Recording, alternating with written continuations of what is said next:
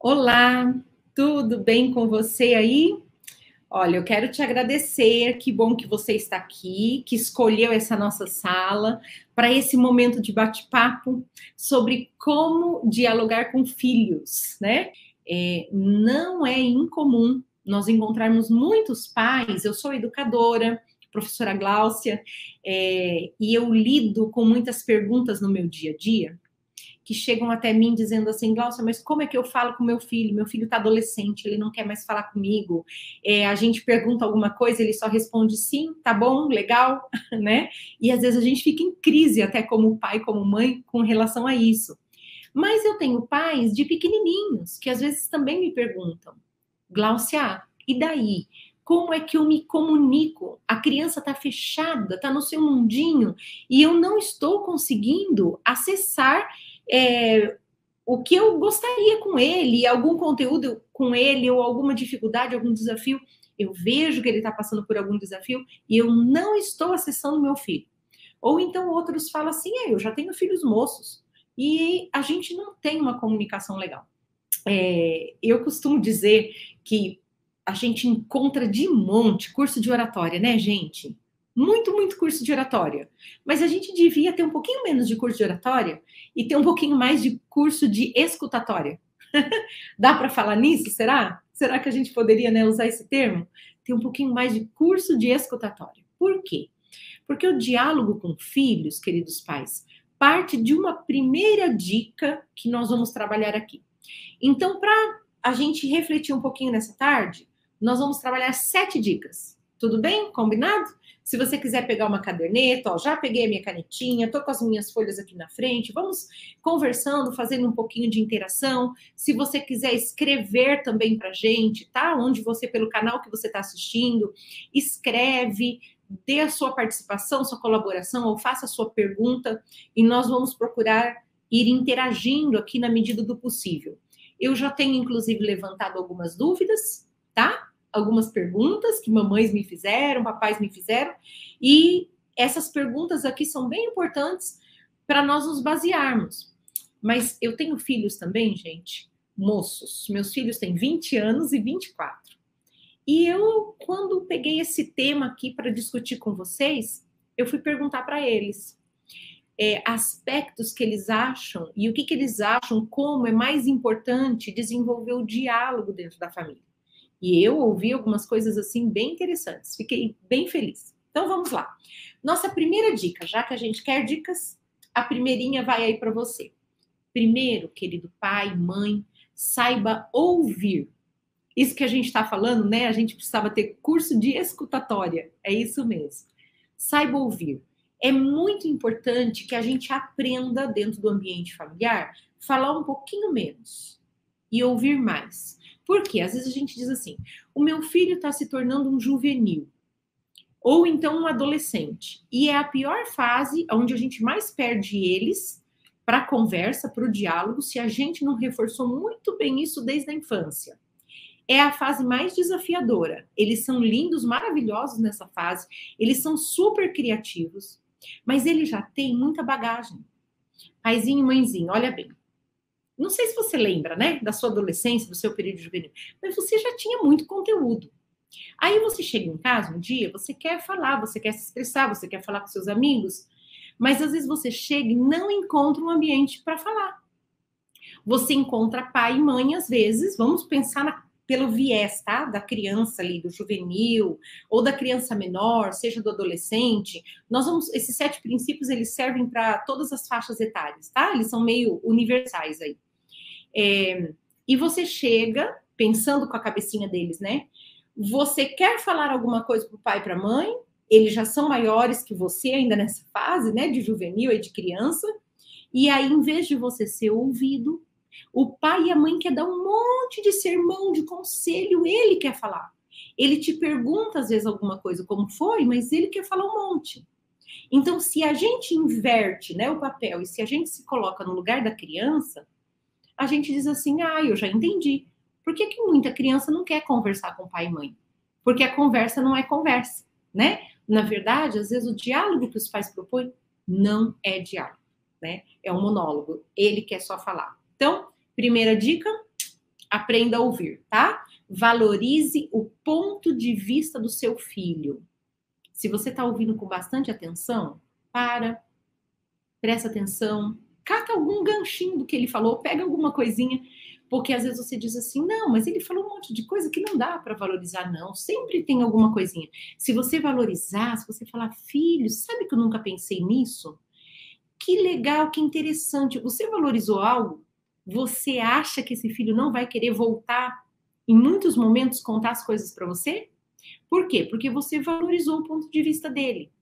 Agora, às vezes a gente se coloca assim, ó, num pedestal do lado de cá, aonde ele começa a falar e fala assim: "Ah, isso eu já sabia".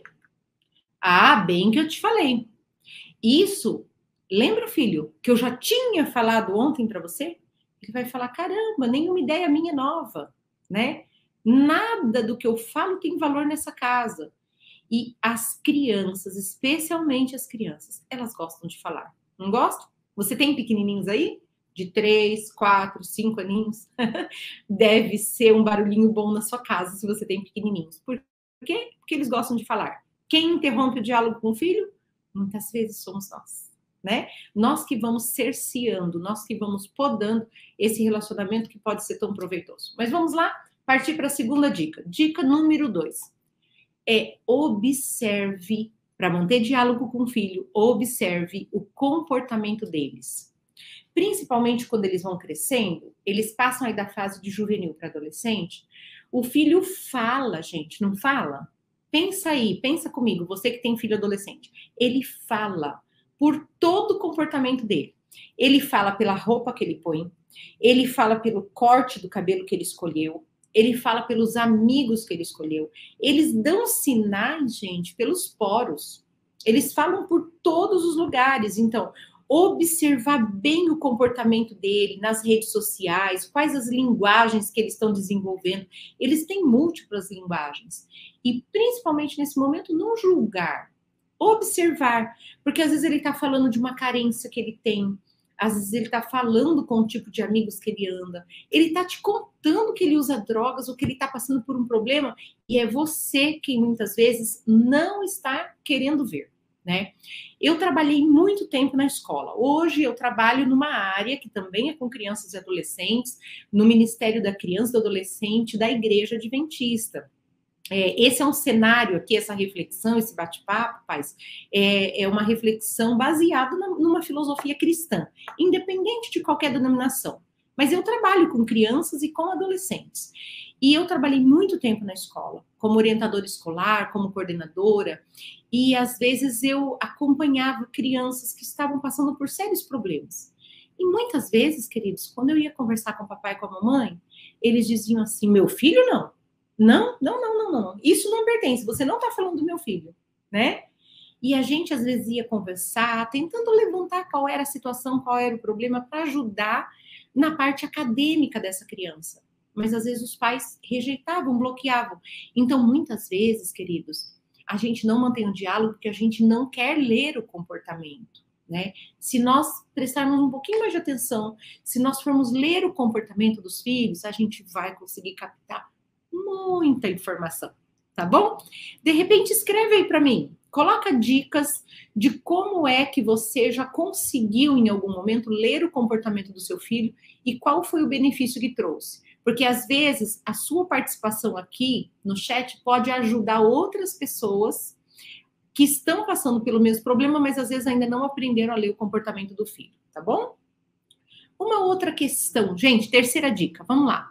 Muito importante. Crie assim um ambiente bem acolhedor e faça perguntas assim mais abrangentes quando teu filho chega em casa e você quer conversar com ele. Ou então é você, né? Você tá chegando do trabalho, Vamos imaginar a cena. A gente entra, eu que sempre chego do trabalho, hoje meus filhos estão fazendo faculdade, mas estão em casa, é, online, né? Fazendo online. E quando eu entro, eu geralmente vou até eles e pergunto, abraço, bato um papo. Só que muitas vezes, dependendo da pergunta que eu faço e do ambiente acolhedor que eu proporciono, gente, às vezes eu recebo perguntas, respostas bem curtinhas nesse diálogo, que não travam um diálogo grande, e às vezes eu recebo respostas grandes, longas. Isso acontece em toda a família, viu? Apesar de nós termos todas as diferenças, né? Cada família é uma diferente. Isso acontece com todos. Eu pergunto, daí, filho, como foi seu dia? Os meus são dois meninos. Meninos ainda é mais curto para responder, né? Breve, sucinto. Eles dizem, bem. E o diálogo, finish. Não? Acabou por aí. É, agora, quando eu quero de fato conversar com os meus filhos, às vezes na entrada, assim, quando você está chegando no trabalho, não é o momento que você quer travar grandes conversas, porque você está indo até tomar um banho, tudo. Mas eu gosto muito depois de sentar, de bater um papo, né? De conversar. E eu começo sempre por um ambiente acolhedor. Não sei se você já passou por essa experiência, mas, por exemplo, eu tenho um filho que ama cafuné, ama cafuné. Outro ama que eu coce as costas, assim, sabe? Então eu vou lá, começo a costar as costas, eu descubro todos os segredos dele. Ele só não pode estar me ouvindo agora, né? Mas eu descubro todos os segredos. Você começa a coçar as costas, ele conta tudo que eu perguntar. E eu posso ali travar um grande diálogo. Então, saber o que ele gosta, o outro começa a fazer um cafunézinho dele e ele vai conversando, deita no meu colo. Isso é tão bom, é tão gostoso. Sobre é, fazer perguntas abrangentes, pensa um pouquinho aí, ó, papai e mamãe. Que tipo de pergunta você faz? Se você pergunta só para ter uma resposta curta, você não vai conseguir travar um diálogo, tá bem? Pensa nisso. Mas se você falar assim, sério, filho, que legal, que interessante, me conta mais aí sobre o seu dia. O que, que foi que você fez hoje de bom? O que, que foi mais interessante hoje para você? E aí ele começa a contar, e às vezes ele te diz assim, mãe, mas hoje ó, não tá legal, não. Tem tal coisa, tal coisa não foi legal. Poxa, eu fui fazer uma aula lá na universidade e foi bem pesada um monte de, de amigos também não compreenderam. Ele começa a desenrolar ali com você essa fala, e é tão interessante quando você faz a pergunta aberta: me conta, me conta. Sério? Olha, mas que interessante. Junto você pode mesclar aí com a primeira dica, né? De você estar tá ouvindo e você estar tá valorizando o que ele está falando. E ele vai desenrolar aquilo ali e contar muito mais. Agora, uma outra coisa, gente. Quarta dica, que é maravilhosa para você ter noção do diálogo que você está travando com o filho, se realmente está dando certo, para você aprofundar o diálogo, é contar histórias. As histórias, as experiências de vida, sempre são maravilhosas, serão maravilhosas para travar um diálogo mais profundo. Sabe aquele diálogo que você quer com teu filho, do coração para o coração dele? É muito interessante quando você usa o recurso história. Por exemplo, você tem experiências na sua vida que foram bem legais, que foram bem marcantes, com certeza. Mas você acha que também tem experiências que não foram tão legais assim. Você tem experiências de desafios, de fracassos, de vitórias, de sucesso, de insucesso. E às vezes a gente, como pais, a gente quer um perfil que a gente sonha muito, né, para os filhos. E a gente quer um perfil é, perfeito, completo. A gente só quer vitória, claro, todo mundo quer. Mas tem momento que ele está triste, ele está aborrecido, ele tirou nota baixa na escola e você não conta para ele que você também tirou. Ele acha que você sempre é o super-herói ele fala assim: Mas eu não posso dialogar, contar isso para meu pai, não posso bater papo com a minha mãe, porque ela é perfeita, ela não erra nada. Então, queridos, eu costumo dizer assim: as histórias, elas nos ajudam muito as experiências de vida, principalmente se você mescla sucessos com fracassos. Ele vai perceber que você é humano, as histórias nos humanizam muito, humanizam a relação e aproximam do coração. Eu gosto muito dessa frase. As histórias humanizam a relação e aproximam do coração. Você quer ver até um artigo, né? Às vezes você pega um livro, um artigo para você ler, e quando você abre ali no primeiro capítulo, ele já vem te contando uma história, uma narrativa que ele vai trabalhar. Poxa vida, isso é legal demais. Você se prende às vezes na leitura? Por quê, meu querido? Porque é uma história, tá? Então vai lá, escreve aí pra gente. Que tipo de experiência que você já teve que você trabalhou com narrativas da sua vida, com histórias, é, e que você de repente até teve medo, que falou assim, ai, mas eu vou contar de um fracasso que eu tive, se meu filho seguir o meu fracasso, né? E se ele for por esse caminho? De repente você teve medo, mas depois você não se arrependeu, porque você realmente aproximou o coração do seu filho do seu, tá? Se quiser, escreve aí pra gente nesse momento, gasta um tempinho, relata a tua experiência, olha que é muito bom. Se você tiver alguma pergunta também, meu querido, pode fazer aí pra gente, à medida do possível a gente vai respondendo para vocês, tá bom? Mas vamos lá. Quinta dica muito preciosa também. A gente vive num mundo de muita correria, de muito conflito. Todo mundo vive meio cansado, tanto filhos quanto pais. Os filhos, as crianças desde pequenininho, às vezes faz aula de tudo, né? Mais as aulas online, mais trabalhos, um monte de tarefa, natação e tudo mais. Enfim, às vezes vivem cansadinhos, estressados juvenil, adolescente, jovem, a mesma coisa. E pai e mãe que trabalha geralmente o tempo todo e aquela correria, o que não era ideal, né? Mas é assim a nossa realidade. E muitas vezes, por conta do nosso estresse, nós pais provocamos a ira dos nossos filhos. E, inclusive, a Bíblia deixa um recadinho bem carinhoso para a gente, né? Pais, não provoquem a ira dos seus filhos. Nós devemos, pais, para travar um bom diálogo, a quinta dica é não, não, não crie, não faça enfrentamentos assim com brigas, com julgamentos, com castigos, tá bem? Você realmente quer conversar com seu filho? Você quer dialogar? Então evite enfrentamentos. Você pode estar me perguntando: "Ué, Gláucia, mas como é que eu corrijo meu filho?" a palestra de hoje, nosso bate-papo, não é sobre disciplina. Tá bem, paizinho? Pensa nisso. Mãezinha, paizinho, nós não estamos falando sobre disciplina nessa tarde. A gente precisa disciplinar os filhos, sim. Tudo tem o seu lugar. Mas nós estamos falando de como desenvolver um diálogo, como conquistar a confiança do filho para falar com você, para abrir o coração, para te dizer o que está na alma dele. Então, se você quer conquistar um diálogo, para conquistar um diálogo, evite enfrentamentos. É a dica número 5. Não brigue na hora que ele falar. Pode ser que ele está te contando uma coisa terrível que ele fez. Aquela hora não é de brigar. Mãe, é de ouvir. Pai, de escutar. Outra questão, não julgue. Ele está no meio da frase, então você já está lá no enfrentamento. Você começou a julgar. Ah, mas isso eu te falei, não sei o quê começou a julgar, ele vai se fechar, ele vai se calar. E terceiro, não castigue, tá bem? São três sub-itens assim, aí três subdicas dentro da dica número 5. Então, evite enfrentamento. Não brigue, não julgue, não castigue. A hora dele falar é a hora de você ouvir.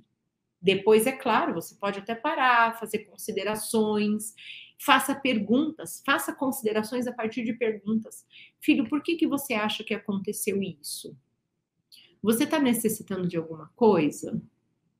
Por que, que você tomou essa decisão? Eu fico muito feliz, filho, porque você veio contar para a mãe. Poxa, meu coração se enche de alegria. Sabe por quê? Eu percebo que você confia. Você confia no pai, na mãe, na sua família. Que legal! Isso não tem preço né? Então, essas palavras de afirmação sem o enfrentamento são poderosíssimas para abrir cada vez mais o diálogo na sua família, tá? Sexta dica, nós já estamos indo mais para o finalzinho agora das nossas considerações. A sexta dica é criar rotinas, gente, rotinas familiares. Essa dica, especialmente, eu li, eu pesquisei antes de trabalhar esse tema com vocês, mas eu tirei especialmente da fala dos meus filhos. Quando eu perguntei para eles o que, que eles achavam que era assim mais valioso, mais essencial para que a gente sempre mantivesse o diálogo. Graças a Deus eu tenho duas joias dentro de casa e a gente conversa muito bem em família. É, mas eu respeito muito o tempo deles também. Tem momento que eles falam, mãe, agora eu não posso conversar, mãe, agora eu não quero, porque agora eu estou cheio de trabalho na faculdade. Então, ok, né? Então a gente respeita o tempo e tudo, mas eu disse como a gente pode, filhos, na visão de vocês, manter sempre essa rotina de diálogo. E aí eles falaram: "Mãe, as rotinas que você faz em casa, especialmente duas, são muito especiais. é, são, são, assim, nos ajudam, né, a se comunicar realmente com você. Primeiro, refeições à mesa. Ó, crie rotinas familiares, é a dica 6. É, faça refeições à mesa. É, até meu filho mais velho disse assim, mãe, só se for uma família muito disfuncional, né? Mas normalmente, quando você vai à mesa, você vai comer, a família toda tá junto, ou com amigos ou sem amigos, é um momento gostoso, é um momento que a gente bate papo, é um momento que a gente deixa o celular do lado, é um momento que a gente não liga a TV. Inclusive, no meu ambiente de refeições, na cozinha, eu não gosto de ter TV. Alguns têm a televisão e tudo, mas muitas vezes a TV rompe um pouco a comunicação, né? Então, se tem, naquele momento desliga, não é hora do jornal. Aproveita para bater papo, né? É tão gostoso falar sobre o dia, falar sobre sobre os desafios que você tem hoje, ou sobre as vitórias, ou, ou contar qualquer história ou qualquer piada, enfim. É uma delícia poder estar junto nas horas das refeições. E outra dica que eu dou dentro dessa de criar rotinas, eu gosto de criar rotinas então com as refeições e criar rotinas com um momentinho da família. Sabe a hora do papo no final do dia? A hora da gratidão? Eu já vi famílias que chamam de vários, várias formas, vários jeitos. Em casa, eu chamo os meninos para pular na cama no quarto da mãe, né? Eu chamo os meninos para pular na minha cama mesmo, para vir estarem comigo, para estarem assim, aquele momentinho da família, mesmo que eu esteja sozinha com eles, mas vem para bater papo. E eles amam pular na minha cama porque ali eles estão num ambiente mais tranquilo, mais relaxado, eles deitam, ali também eu faço carinho, cafuné e converso, e a gente faz o nosso momento, às vezes, de culto, de gratidão, de, de falar entre nós, de falar com Deus também, e esse é um momento que nos abastece demais. E fazer isso antes de dormir é um presente. Você pode estar perguntando, ah, mas professora Glaucia, você fala isso, isso daí só dá certo com filhos pequenos. Queridos, tentem em qualquer idade. Os meus são jovens, eles estão grandes, eles já têm 20 e 24 anos. Mas é uma delícia bater papo nesse momento. E especialmente nesse momento, eu levo os meus filhos para Deus. Nesse momento, eu falo assim, filhos, nós temos tanto para agradecer a Deus, mesmo que o nosso dia foi uma catástrofe. Nem todo dia é bom, né, gente? Mas eu falo, vamos agradecer? O que, que vocês têm para agradecer? E sabe que uma das maiores surpresas que eu tenho sempre que eu faço esse momento é que eu já cheguei em casa, eu já bati papo com eles, geralmente a gente já comeu juntos, mas no momento da gratidão, à noite, antes de dormir, aquele momento da cama, né, é o momento que eu descubro o que realmente foi mais valioso no dia deles. Geralmente, quando a gente faz o momento da gratidão, eles me contam alguma coisa que eu falo, sério, que legal, isso aconteceu hoje. E às vezes ele, geralmente, ele não tinha dito antes, mas é algo que ficou no coração deles. Se não teve nada muito interessante, se tem um dia que eles estão meio tristes, eu também descubro. Olha que privilégio que a gente tem de poder, nessa descoberta, nessa interação, você poder abraçar mais, acolher mais aquele filho que está precisando. Já teve dia que meu filho falou assim, mãe, Será que eu tenho alguma coisa para agradecer hoje? Tudo bem, a vida, mas hoje não foi um dia legal. E às vezes, quando eu cheguei, ele estava lá fortão na dele, porque eles já estão acostumados com a luta do dia, né? Então ele já estava numa boa, aparentemente eu não descobriria que não foi um dia legal se não fosse esse momento da rotina, tá bem? E a última dica que eu quero dar aí para você, compartilhe momentos de recreação. Gente, não há coisa que fortalece mais o diálogo, a família, a unidade, a alegria no ciclo familiar do que você criar, você ter momentos de recreação. Muitos pais nunca saem para acampar com o filho, nunca assistem um filme junto, nunca lê um livro junto, não tem viagens na vida, não tem passeio, só tem trabalho, escola, comida, mantém o básico e tá bom. Claro, muitos paizinhos foram criados assim. Eu não estou aqui condenando, tá bom? De repente você está me falando, Glaucia, mas eu sou essa mãe, eu sou esse pai, eu não faço nada diferente. Não tem problema, olha que gostoso, a gente está tendo oportunidade aqui de refletir um pouquinho nesse tema. Comece a fazer, crie uma leitura diferente. Pode ser à noite, quando você chega, pode ser de manhã. Assiste um filme com ele, procura ver algo que é bom, um esporte. A garotada ama esportes, né? Aproveita essa fase que eles têm muita energia e gostam. Faz algum joguinho em família. Olha só, eu trouxe uma dica para vocês que eu gosto demais. Eu tenho algumas caixinhas, tá? Eu gosto tanto disso que no meu ministério eu promovo muito isso daqui no meu trabalho. E algumas amigas me deram essas caixinhas assim que elas criaram, mandaram fazer em gráfica, coisas simples.